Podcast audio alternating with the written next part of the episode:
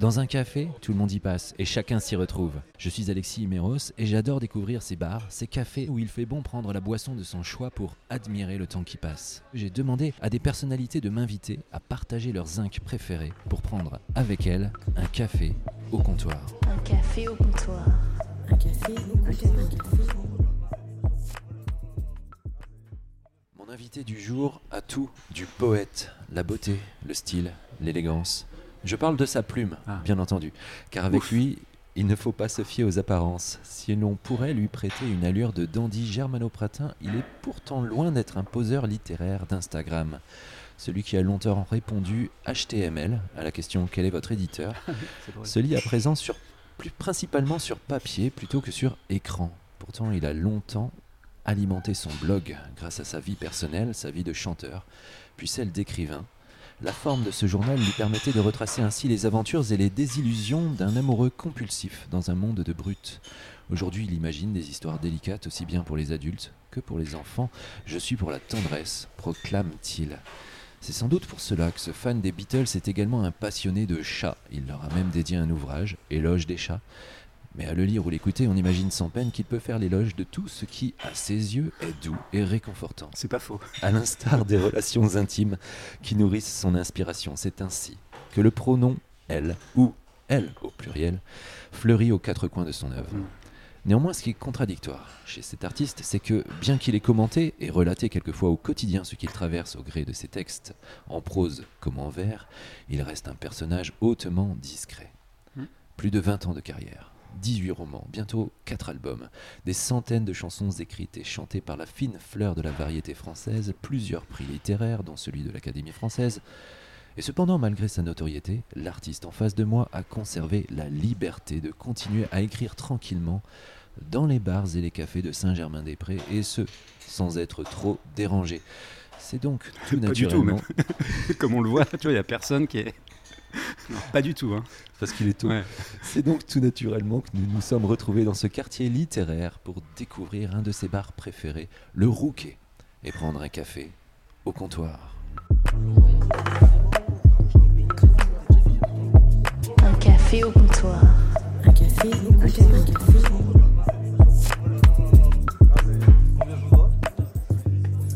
Un café au comptoir. Bonjour Jérôme Attal. Bonjour. Vous êtes reconnu, mais vous n'êtes pas célèbre. Oui, j'adore cette formule. Et je me souvenais plus de la blague sur le, HT le HTML. Elle est marrante, mais maintenant elle veut un peu plus rien dire, mais euh, ça me plaît.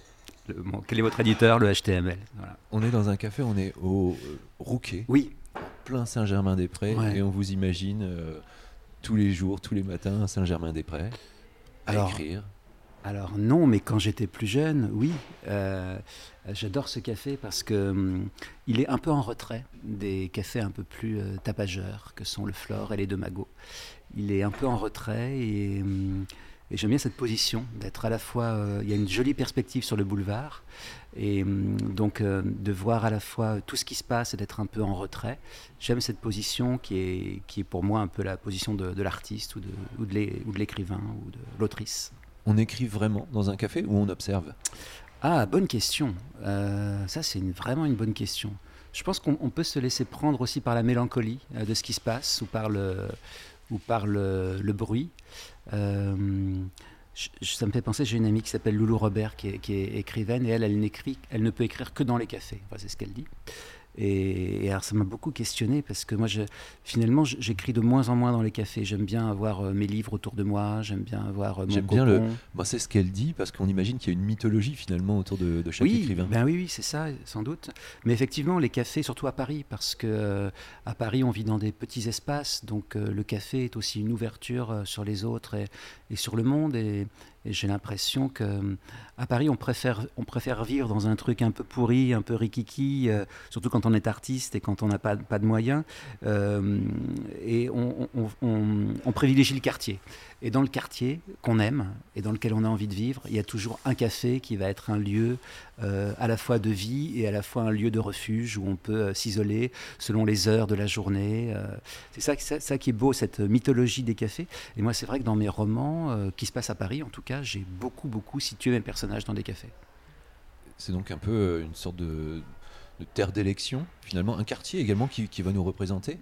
Et donc, moi, connaissant, euh, co- connaissant votre œuvre, je me dis, ben, c'est vrai que Jérôme Attal, c'est un peu Saint-Germain-des-Prés, Ouais. mais c'est également là où vous nous, où vous nous emmenez. Oui, mais alors mo- moi en fait je me bats contre cette idée parce que j'ai l'impression que tout mon travail n'est pas n'est pas que parisien et, et longtemps on a voulu me réduire à quelque chose d'assez parisien alors que, pas du tout.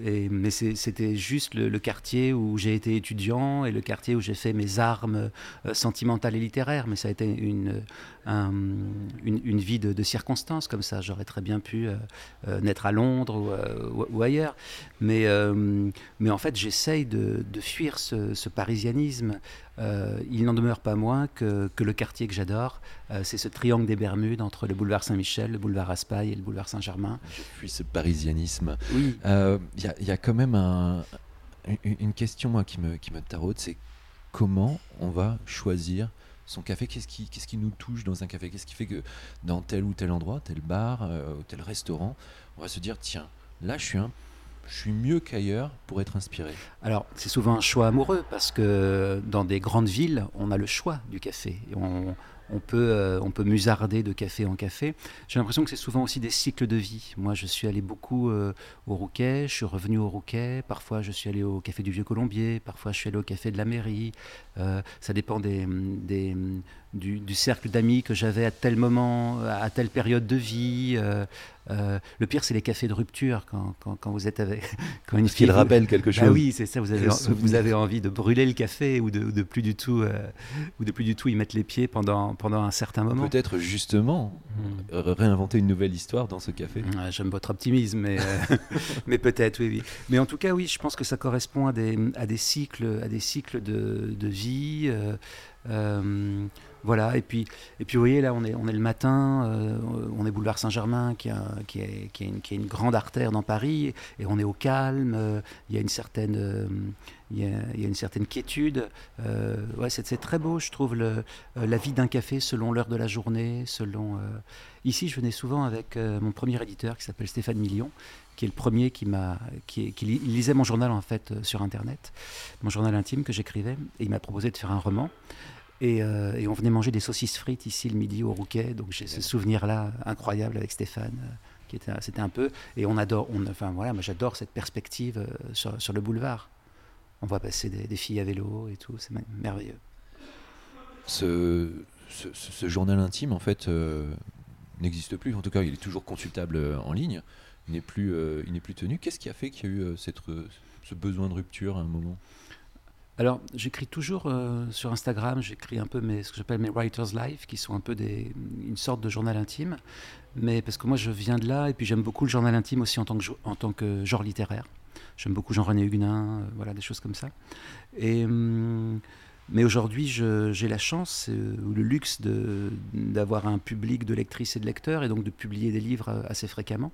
Et tout ce que je vis, je le place plutôt dans mes livres, je, le, je, les sème dans, dans mes romans. Et, euh, et c'est mieux. Il y, a- il y a une pudeur aussi à, à mettre ce qu'on vit dans, dans ces romans, je trouve. Et voilà, ça me, qui, me, qui me correspond bien par rapport à qui je suis aujourd'hui. en, en préparant cette émission avec mon équipe, on- une personne qui ne connaissait pas trop euh, vos, vos romans m'a dit Mais oui, mais tout ce qu'il fait, c'est de l'autofiction. Non, j'ai dit Mais non, pas du tout. Euh, et c'est ce qui est très intéressant, c'est que on aurait pu penser que finalement, à temps écrire dans un, un journal intime pendant des années, parce que ce, ce- ce- ce- ce- ce journal a été vraiment tenu pendant presque dix ans, non? Ouais, ou plus, un peu plus. Eh bien, euh, on aurait pu penser que, comme plein d'auteurs aujourd'hui, euh, Jérôme Attal se serait lancé, lancé dans l'autofiction. Et pas du tout. Ce sont des, des- des vrais personnages, ce sont, c'est une création euh, riche en plus. Oui, mais il y a beaucoup de moi dedans et, et les histoires correspondent. Il faut pour que ce soit sincère, il faut qu'il y ait une viscéralité quand même. Donc, euh, donc vraiment, euh, chaque histoire euh, correspond à un moment de ma vie et à ce que j'ai envie de, de mettre dans le livre au moment où je l'écris. Et, et l'autofiction, moi, je trouve toujours la frontière très poreuse avec le roman parce que tous les, toutes les personnes que j'aime, que ce soit Fitzgerald ou Marguerite Duras ou, ou Dostoïevski ou Modiano. Enfin, ça reste très proche de- de ce qu'ils sont.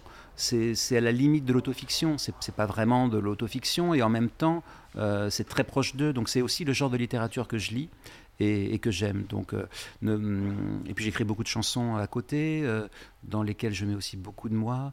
Donc l'idée, c'est quand même de mettre le maximum de ce que je suis dans une histoire, dans un roman, même si je parle de Chateaubriand à 20 ans à Londres, ou si je parle de Giacometti de Sartre, ou dans mon dernier, d'Anaïs Nin et d'Antonin Artaud. c'est voilà, quand, quand j'écris les.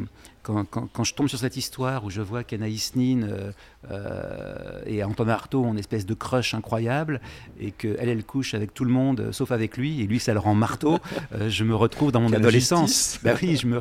et ça me parle parce que je me dis, ah mais moi aussi, quand j'étais adolescent, j'étais dingue d'une fille, et puis elle sortait avec tout le monde sauf avec moi, et alors qu'elle aimait bien quand même être avec moi, je lui écrivais des lettres d'amour et tout, et elle était... Et, et donc, euh, donc je me reconnais dans des histoires que je trouve, et, et j'ai assez de place, c'est comme un territoire dans, dans, les- dans- dans lequel je mets euh, beaucoup, beaucoup, beaucoup de moi pour que ce soit euh, viscéral et qui ait aussi une nécessité euh, dans, le, dans le procédé d'écriture. Est-ce comme beaucoup d'écrivains, il y a quelque chose de non résolu dans l'adolescence qui peut se lire encore dans toute votre œuvre?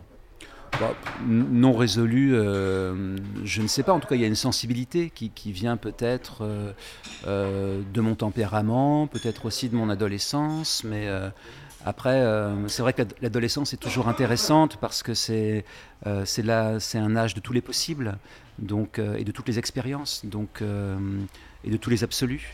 Donc c'est très intéressant pour, pour un romancier de travailler aussi sur son adolescence. Mais non, non, moi j'ai rien d'irrésolu. Et, hum, et j'ai.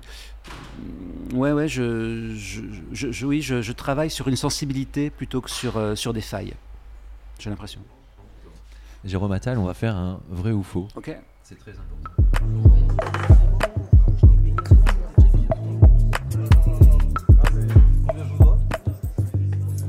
Un café au comptoir. Vrai ou faux, vous avez adoré le confinement car c'était un bon stimulant pour écrire. Non, faux. Euh, j'ai vraiment. euh, c'est la première fois de ma vie où j'ai fait une mini, mini dépression. Non, parce que je venais de sortir un livre jeunesse euh, qui s'appelait Alcy et la forêt des fantômes chagrins, avec Fred Bernard qui avait fait euh, plein de dessins dans le livre et un illustrateur génial. Et c'est sorti, on avait le coup de cœur RTL Lire, on était, euh, on était tout en haut du top dès le jour de sa sortie, et trois jours après, les librairies fermaient. Donc, bam, bonne claque dans la figure. Donc non, non, ça m'a bien déprimé. Non, non, c'est la première fois où j'étais vraiment abattu parce que j'avais l'impression que, que tous les efforts euh, tout d'un coup s'écroulaient, mais je pense que ça, ça a été plutôt catastrophique pour, euh, pour plein de monde. D'ailleurs, il y a beaucoup de, à la fois de librairies et de- et d'éditeurs, de petits éditeurs qui ne s'en sont pas remis et qui s'en remettent toujours difficilement de ce confinement. J'espère qu'il y a eu une autre vie pour ce, pour ce livre. Non, mais il y a, a d'autres livres, il y a d'autres projets. Vrai ou faux, vous avez écrit pour Johnny Hallyday. Ah oui, c'est vrai, trois fois. Euh, une fois avec Emmanuel Cossomerade, on a fait une chanson qui s'appelait euh, Un tableau de Hopper. Et deux fois, une dans le dernier, euh, sur une musique de Maxime Nucci. Et ça s'appelle. c'est sur le photographe Egglestone, William Egglestone, qui fait des grands espaces américains, tout ça. Et donc, quand j'ai, quand j'ai hum, écrit ça, j'étais persuadé que si, Johnny regardait les photos, il allait retrouver euh, l'ambiance de ses road trips aux États-Unis. Et c'est ce qui s'est passé. Et j'ai écrit une autre chanson qui s'appelle S'il n'est pas trop tard, dont Daran avait fait la musique. Voilà. Avec le vibrato de Johnny Hallyday. Ouais, en fait, en fait, non, mais ce qui est génial, c'est qu'on écrit un petit truc sur son ordinateur, et puis après, c'est du théâtre grec, c'est euh, c'est Échille, quoi. Il, il balance les mots, euh, donc il faut juste être précis et donner le maximum d'intensité dans chaque mot, parce qu'on sait qu'il y, a- enfin, il y avait une puissance de feu incroyable. Quand on travaille avec, euh, avec un interprète, euh, il peut demander à changer des mots Ça, ça existe Oui, oui, ça existe. Alors, euh, parfois, il peut demander à changer des mots, puis après, on écoute la chanson, et finalement, c'est le texte original. Donc, donc euh, ce toujours sont les, raison. les vicissitudes de, de, de ce travail de- d'auteur. Vrai ou faux, vous êtes un heureux pessimiste. Oh, il y a une très belle phrase de Francis Bacon, le peintre, il dit I'm optimistic about nothing. J'adore cette phrase. Euh, non, je suis pas vraiment. En fait, je suis un créatif, donc j'ai pas le temps de. Je, je suis pas très pessimiste. Je suis plutôt. euh, oui, je peux être euh, euh, triste ou, désillusionné, ou enfin je sais pas, oui je peux avoir de la déception envers des, des gens ou des choses, mais mais j'essaye de, de régler ça par le par le travail et par la création. Vrai ou faux, vous avez dit ce qui m'intéresse le plus dans la vie, c'est la relation amoureuse. J'ai dit comme ça. Ce qui m'intéresse le plus dans le plus dans la je vie. ne sais c'est pas si le ton y était parce Ah que oui, je non, l'ai crois lu. pas que j'ai dit comme ça. Euh, en tout cas, euh, oui, euh, je trouve que c'est euh, ce qu'il y a de plus vibrant. Là, mon, mon dernier roman, c'est Antonin Artaud et Anaïs Nin qui ont un crush. Ça dure trois mois. Ils ne verront plus de leur vie après. Il y a une espèce d'électricité qui est très proche de, de- de la création, de, de- de l'idée. Voilà, on, on rencontre quelqu'un, qui une personne qui nous plaît, et tout d'un coup, on se sent. euh, il y a quelque chose d'héroïque qui, qui se révèle en nous.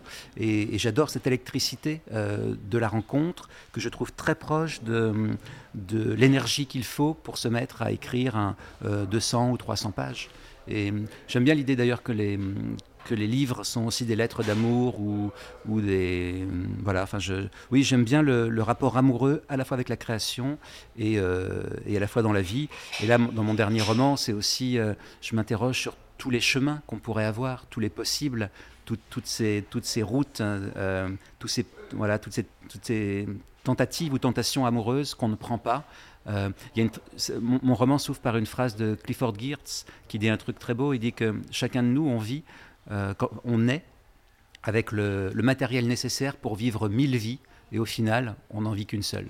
Voilà, et c'est, un peu ça, et c'est pour ça euh, que je m'intéresse aussi beaucoup à l'adolescence et, euh, aux jeunes gens de, de, 20-26 ans dans mes romans, parce que c'est l'âge où la société leur demande de prendre un chemin, un seul, et, euh, et ils ont encore envie d'avoir, euh, euh, de pouvoir hésiter, de pouvoir, de pouvoir aller vers différentes, différents trucs. Voilà. Carrément, on reviendra sur le livre juste ensuite. Un dernier vrai ou faux. Vrai ou faux, si vous offrez un livre de nouvelles de J.D. Salinger à une fille, c'est que vous avez envie de l'embrasser. Euh, non, c'est faux parce que je peux, le- je peux lui offrir sans avoir. euh, non, mais non, non, moi je suis pas du tout euh, le serial rouleur de pelle. hein. Je, je vous arrête tout de suite. Non, non. euh, euh, C'est juste, j'ai lu ça. Ouais, non, c'est faux. Euh, mais par contre, oui, j'ai beaucoup, j'ai beaucoup offert euh, Franny Nzoué, ou les, les nouvelles, non, les nouvelles, les Nine Stories. J'adore, euh, il y a une nouvelle que j'adore qui est L'homme hilar, The Laughing Man, qui est incroyable, euh, dont je suis fan. Et j'adore l'écriture de Salinger dans, dans ses nouvelles. Plus peut-être que dans l'attrape-cœur même, mais euh, euh, oui, c'est une écriture qui, hum, qui, qui, qui infuse en vous, qui touche, qui est, qui est à la fois légère, et euh, ouais, j'adore ça.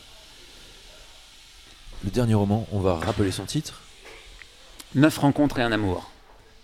Quoi là, j'ai, bon, on, a, on a compris un peu la, la genèse. Ah oui, alors Et, c'est en fait l'idée, c'est que quand, quand vous rencontrez une personne qui vous plaît, vous n'avez que neuf possibilités pour qu'il se passe quelque chose, enfin que neuf autres rencontres, enfin huit autres, pour qu'il se passe quelque chose avant que ça tombe dans une amitié amoureuse ou dans quelque chose où il y en ait un des deux qui démissionne euh, ou qui passe à autre chose. Voilà, il n'y a que neuf possibilités pour qu'un amour exceptionnel arrive. Donc, euh, je prends le personnage d'Anaïs, le personnage d'Antonin. Et si on n'a pas les rêves, c'est pas très grave parce que j'ai essayé de, l'écrire assez de manière moderne. Et, euh, et donc, il y a neuf comme ça rendez-vous dans Paris, dont dans des cafés, dans ce quartier. Et, et- et ils essayent, euh, voilà, chacun, euh, chacune de ces, de ces personnes essaye de, essaye de faire en sorte que euh, d'entraîner l'autre dans, une, dans un récit, dans une grande aventure quand, amoureuse. quand- quand on lit, euh, quand, dès les premiers chapitres, il y a une sorte de, de- de tourbillon, de flot. On a l'impression que euh, il n'y a même pas la narration et les dialogues, c'est tout est un peu mélangé là-dedans. C'est très rapide, on, on est vraiment pris là-dedans. Ah, tant Comment- mieux. C'est une, c'est une volonté d'écriture, c'est euh, c'est un style particulier que Euh, non, mais vous ça me, ça me plaît. hein, euh, c'est euh, c'est cette idée que, oui, oui, qu'il y a aussi cette urgence, que ce, ce sont des êtres précipités en plus. Voilà, c'est- ils ont tous les deux 30 ans euh, et, et ils ont un crush. Et quand on a un crush, on a, on a, une, on a envie, euh, on, a- on est obsédé par la personne qu'on vient de rencontrer. On a envie d'une rencontre qui est la plus rapide possible ensuite pour confirmer ou pour. Ou pour infirmer ce, crush, mais voilà, c'est des êtres précipités par, euh, par l'amour, par ce qu'ils sont, euh, par l'écriture aussi, parce que Anaïs Nin écrit son journal intime, hein, donc euh, donc c'est cette vie aussi à la fois dans la précipitation de l'amour et à la fois dans le recueillement de l'écriture. C'est cette, cette dualité que je travaille dans, dans ce livre et qui me plaît. Donc c'est une, euh, une époque où ils sont encore jeunes, on a parlé également de l'adolescence et, et de votre, euh, votre carrière qui s'étend euh, donc maintenant sur, sur plus de 20 ans. J'ai l'impression qu'il y a également une, une envie de transmettre. Et je le vois parce qu'en fait vous participez à plein de d'ateliers d'écriture, Ouais. sur la chanson, Ouais. sur... euh, Plein de choses. comment? On m'a demandé, en fait, au départ, euh, je n'avais pas un goût particulier comme ça pour euh, animer des ateliers d'écriture, même si je suis un entertainer euh, né aussi. Et puis, en fait, j'ai appris à aimer ça parce que j'adore être au milieu de la création. J'adore. j'ai écrit beaucoup de chansons, mais j'ai été aussi beaucoup de fois sans vraiment les écrire dans des pièces où des chansons sont nées. Et j'aime bien aussi, dans mes ateliers d'écriture, en fait, je ne fais que créer des conditions pour que chacune et chacun puisse donner le meilleur euh, de soi pour, euh, servir euh, soit un roman jeunesse, soit un roman, soit un texte de chanson. C'est ça l'idée. Et- ce que je dis à chaque fois aux, aux personnes qui viennent travailler avec moi, c'est qu'à un moment donné, peu importe, euh, peu importe l'ego et peu importe euh, le goût, il faut servir la chanson. À un moment donné, c'est comme un, un- bonsaï et la chanson, elle a envie de tel mot, elle a envie de tel truc et il faut juste accompagner le mouvement.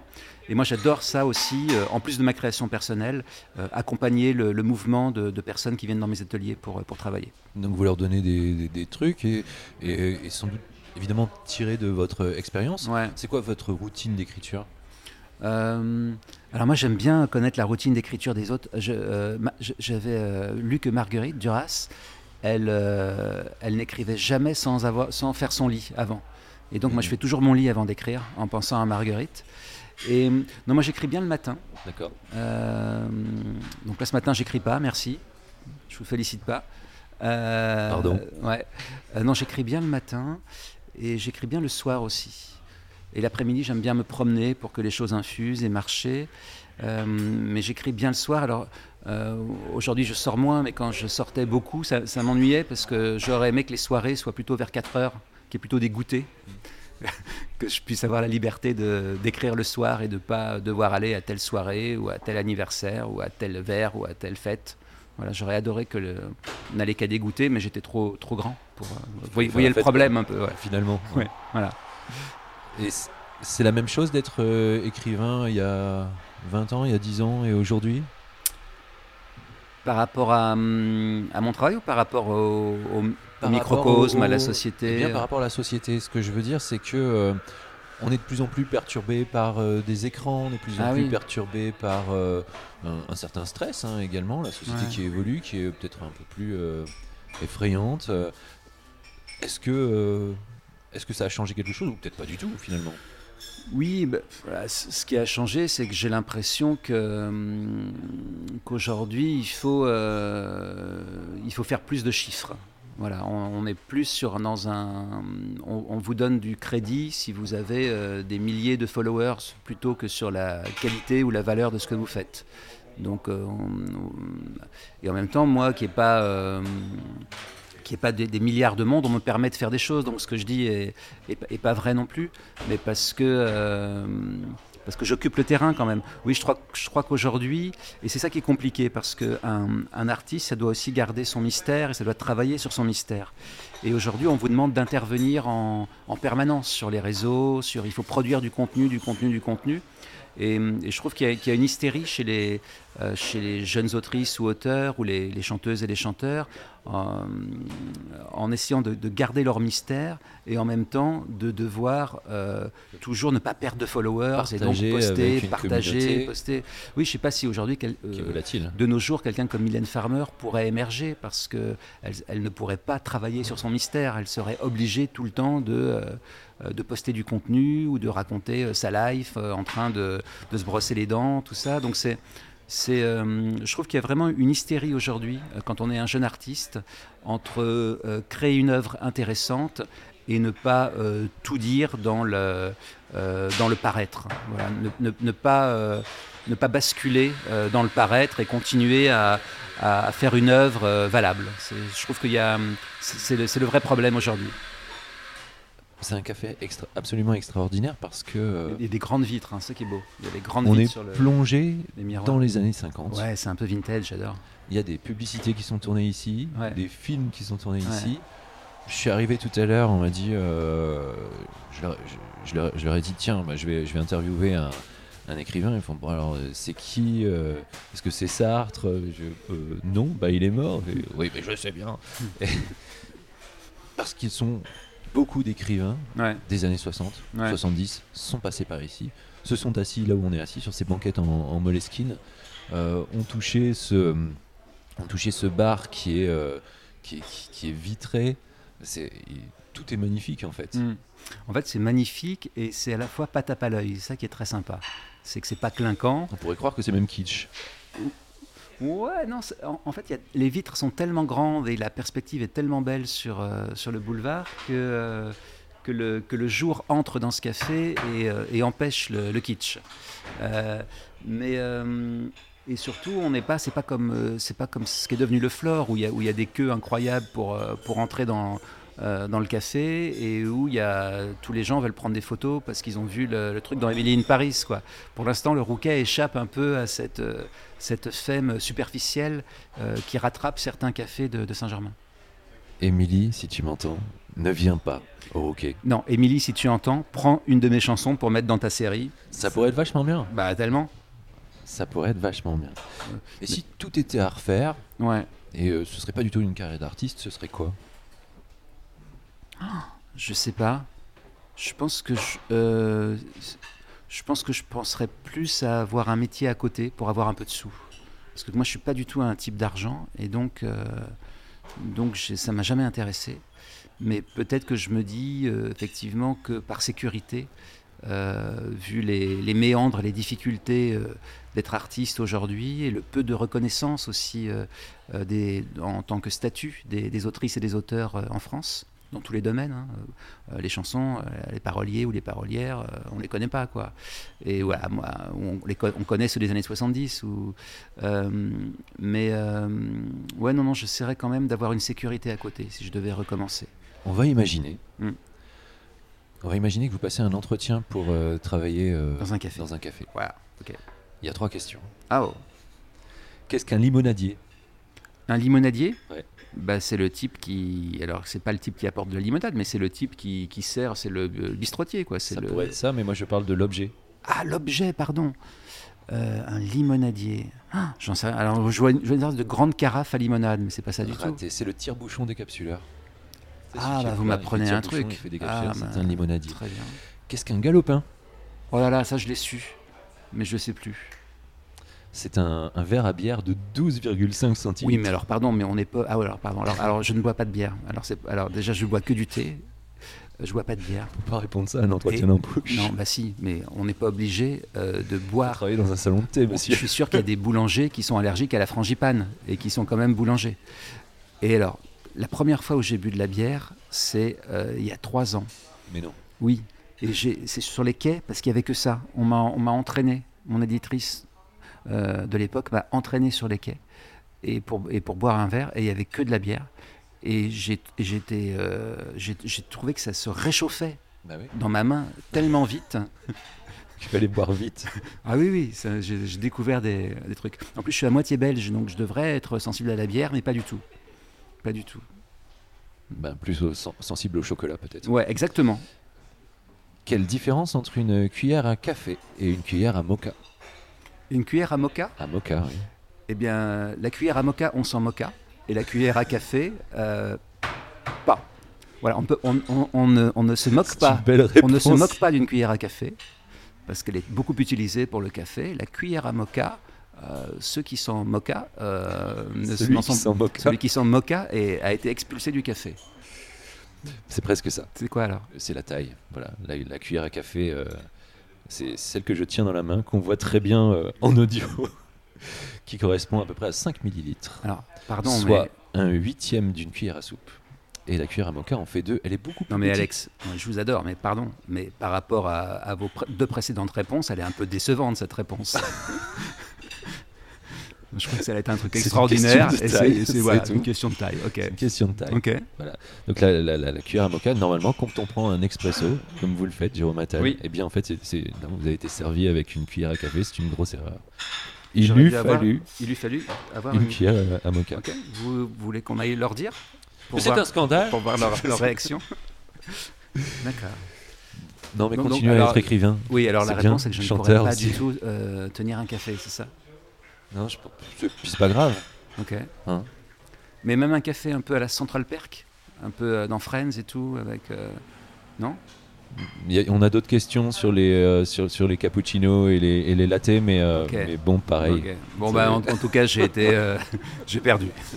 Merci beaucoup d'avoir été C'était- l'invité de Un Café au C'était un, comptoir. un plaisir. J'espère avoir été une sorte de loser, mais magnifique, un peu à la Gatsby quand même.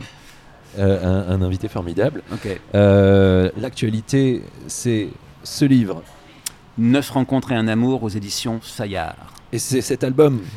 Euh, les attaches fines avec euh, 12 chansons. Et ça sort le 14 février pour la Saint-Valentin. Voilà.